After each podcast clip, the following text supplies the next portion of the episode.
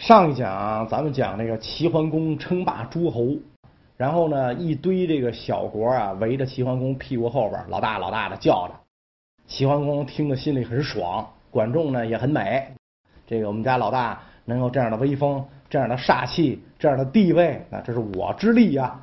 但是君臣俩呢，在这个美不够的同时，又有一丝美中不足。为什么呢？因为到目前为止，跟着混的全是小国，没有什么大国服我们。特别是当时南方的大国楚国是最不服这个齐国的。那么这个楚国呀，咱们在讲上古文明起源的时候曾经提到过他，他跟西周王室之间有过这么一段恩怨。楚国按照太史公司马迁的记载，也是黄帝之后。按说呢，应该也属于炎黄子孙，但是后来他就向南方发现发展啊，到这汉水啊、长江流域。那个时候呢，那边还属于这个蛮夷的地盘啊，什么就属于这个南蛮集团。所以楚国呢，渐渐的就不被看作是华夏正根儿。南方地域广大，河流密布，田野发达。插根筷子都能活，那气候非常好，所以又没有什么强大的对手，所以楚国大力的经营南方，国力日渐强盛。想当年，为了这个经营南方，周天子在汉水流域册封了一堆姬姓诸侯，就是这个同姓诸侯小国汉水诸姬，所以楚国就开始出兵扫荡汉水诸姬。汉水诸姬或者灭亡，或者归附，基本上就都变成了楚国的地盘。这个楚国一直在南方发展，所以周天子啊就不怎么拿楚国当回事儿。楚国呢也不尿周天子，周天子封楚国的国君为子爵，楚国国君很不满，公侯伯子男五等，他跟这么大一个国家倒数第二，很不满，所以他索性。不承认这个周王室的封爵，自称王爵，跟这个周天子平起平坐了。虽然他这个王是自封的，是僭越，但是不管怎么讲，在名义上他跟这个周天子平级了。所以他在这个中原诸侯的眼里啊，这个楚国就更是另类。我们都是天子手下五等之爵。您可倒好，那您自称这个王爵，跟天子平级，这什么东西？即便是这样，楚国还觉得不爽。我怎么着也是一个大国，我不能老跟南方这些个蛮夷小国打交道，那我得跟中原大国打交道，我得让中原知道我的厉害，特别我得让周王室承认我的地位。所以楚国呢就率军北上。这样一来，就正中齐桓公和管仲的下怀，正想收拾你楚国了。因为大国里就你不服，你现在不但这个消灭汉水诸姬，而且呢还兴师北犯，用你的这个蛮夷文化啊，敢侵犯我们中原。所以齐桓公、管仲整顿大军，准备去跟这个楚国决战。楚国北犯中原，第一战对付谁呢？第一战对付郑国啊！咱们讲过啊，春秋初年曾经的小霸主，这个时候已经沦为一个彻彻底底的二三流国家，而且非常悲催，跟块口香糖似的，谁上来都踩一脚啊！因为他那个地位重要嘛，四战之地，所以这个楚国大军进攻郑国。打的这个郑国既无还手之力，也无招架之功，眼看就要亡国了。那所以郑国国君就准备投降。这个事儿他很拿手，你打我我就投降，我干干不下去的了，拉倒。当时的这个郑国大臣就劝说：“先别着急投降，咱们不是都跟齐国会了盟了吗？齐国就是咱的老大，他会罩着咱们的，咱应该赶紧向齐国求救兵。”哎。郑国的国君一听，是个主意，是吧？你是我老大吗？这老大不是白叫的，我也交了保护费了。那按道理来讲呢，你得给我撑场子。所以这个郑国呢，就向齐国求救。齐国这个时候，这个桓公啊，是正憋着一肚子气儿。啥气儿呢？桓公有个小老婆是蔡国人，这个蔡国人呢很菜，不知道为什么呢得罪了这个齐桓公啊，小娘们不懂事儿。齐桓公一气之下就把他休回了老家啊，你回娘家去吧，给我滚！齐桓公这意思就是一时气话，你给我滚，回去反思两天，我回来认错啊，大爷我错了，我好好伺候您，我还我还接着这收留你。没想到这要不说这蔡国人很菜吗？犯二，一看呀，姑奶奶被休回来了，那不行啊，是吧？我们不能白养着她呀。那先秦时代这个观念比较开放，得了，再找个主吧。就把这个齐桓公这个小妾呀给又嫁人了，这你想齐桓公就急了，我这假戏这变成真做了是吧？我还挺喜欢这小娘们的，你这好，我就是想，我就是跟他说一声是吧？就你们这还当真了？这蔡国人太不是东西了，怎么这么坏啊？管仲就跟那个齐桓公说了，说你知道这个蔡国为什么敢这么藐视您吗？我不知道，谁给他撑腰？楚国在背后给他撑腰，是可忍，孰不可忍？所以咱必须灭了蔡国，给楚国一个下马威。齐桓公一听，二话不说，点集本国人马，加上这些个小喽啰，组成一支联军，浩浩荡荡，三下五除二，摧枯拉朽，势如破竹，蔡国就被灭了。当然了，这在春秋时期啊，像这样的国家被灭是很正常的啊，因为他就投降了，我服了，出降啊，没准过两天灭他的人一高兴复国吧，反正那会儿那国家也都没多大，是吧？蔡国被灭。蔡国一被灭，楚国就不干了。你打狗得看主人嘛，你这啥意思啊？你这对我来的吗？于是楚国大军兴师北上，齐楚两国大战一触即发。但毕竟楚军远来是客，齐军是有备而来，所以开打之前先礼后兵啊，双方得商量商量。楚国就派了使臣去见这个齐桓公和管仲君臣啊。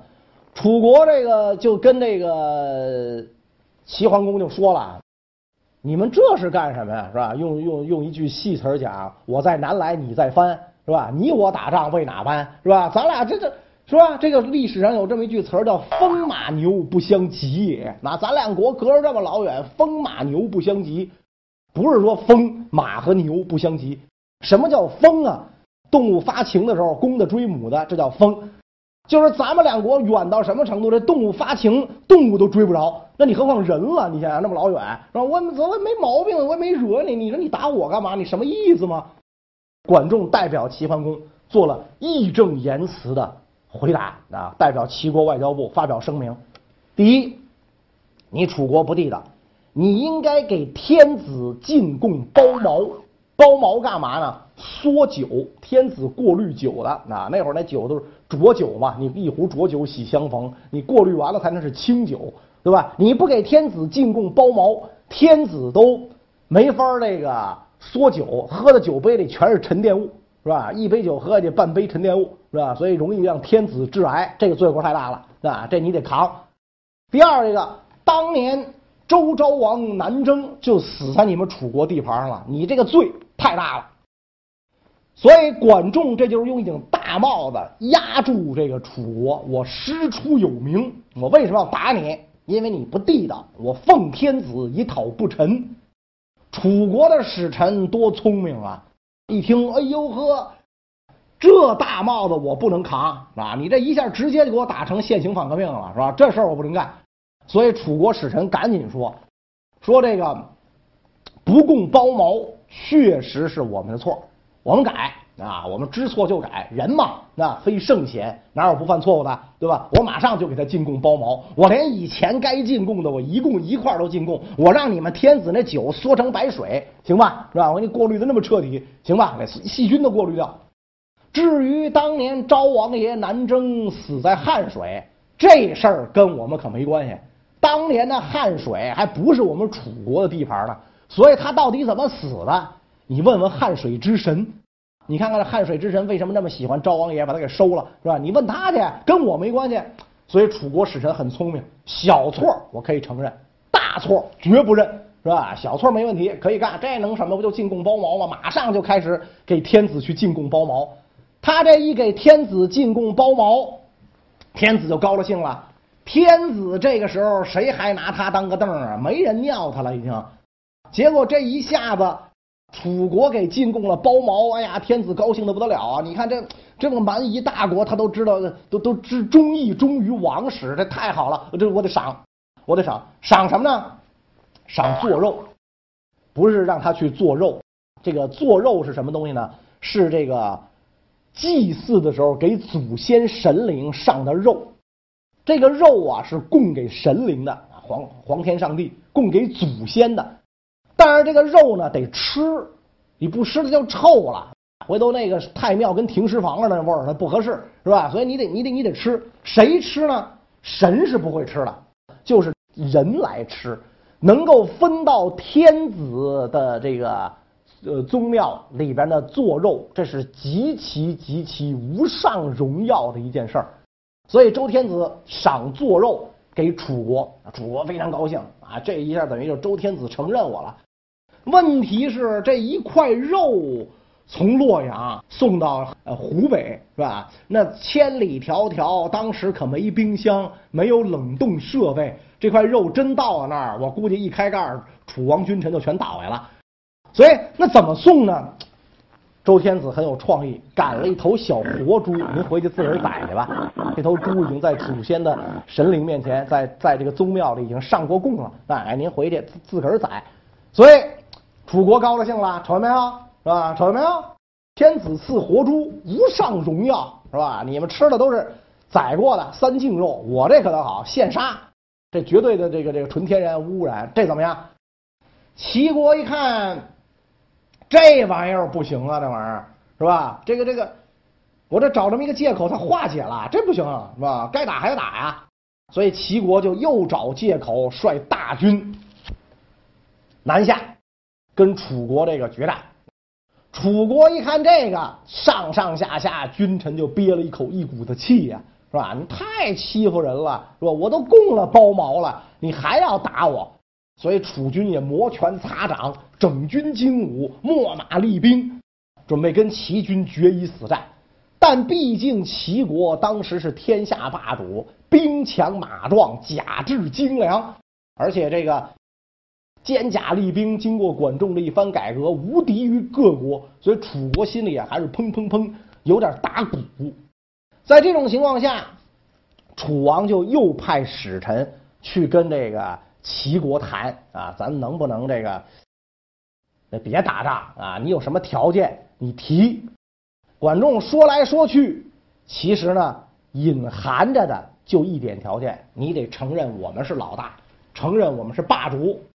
要不说这个能成大事者不拘小节，退一步海阔天空，忍一时风平浪静，是吧？现在我实力不如你，是吧？我先忍了，三十年河东，三十年河西，风水轮流转，不定什么时候就该着爷了。所以楚国说：“那好吧，你不就这么一要求，承认你是老大吗？得，您老大。”双方昭陵会盟，这一通会盟，等于是楚国。就承认了齐国的老大的地位，那齐国就特别爽。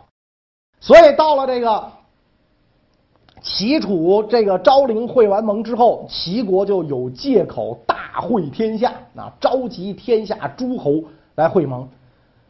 齐国召集天下诸侯会盟，最主要的借口就是尊王攘夷。现在楚国这样的夷被我攘了，包括当年。作品由评书吧网站搜集整理，请您继续收听。大燕国的这个什么山戎啊，这我就都都嚷了。现在呢，该尊王了。尊王，王得派代表参加才行啊！你王不派代表参加，这叫什么事儿？结果没想到，当时的周惠王啊，他不给这个齐桓公面子。为什么不给这个齐桓公面子呢？因为周惠王想废长立幼，立小老婆生的儿子做接班人。虽然这个时候周王已经不值钱了，但也是名义上的天下共主。所以当齐桓公提出会盟来的时候，周惠王不置可否。齐桓公是坚决主张立嫡长子，维护周朝的这个宗法制度、礼法，否则这天下大乱了。因此呢，齐桓公。就邀请了王长子参加啊！我承认这个嫡子是国家的接班人。周惠王就暗中捣乱，甚至不让郑国国君参加会盟啊！齐桓公非常生气，尊王攘夷，攘夷的事儿我干了，尊王我就是尊的你，你给我捣乱，那我这这这活还怎么干？幸亏这个周惠王没有多久就挂掉了，没来得及废长立幼，一直被齐桓公支持的王长子继位。然后齐桓公就说：“这一下，我要大会诸侯，我要会盟了。”那你想，这新周王他没有这个齐桓公的支持，根本就没有今天嘛。立刻就表示同意。公元前六百五十一年，齐桓公在葵丘大会诸侯，周王也派人参加，那派大夫代表周王参加，就承认了，正式承认齐桓公为诸侯之长啊，承认这个齐桓公啊的霸主地位。周王亲赐做肉啊，又不是这个次不知道是赶了头活猪过来，还赶了只活羊，反正赐做肉。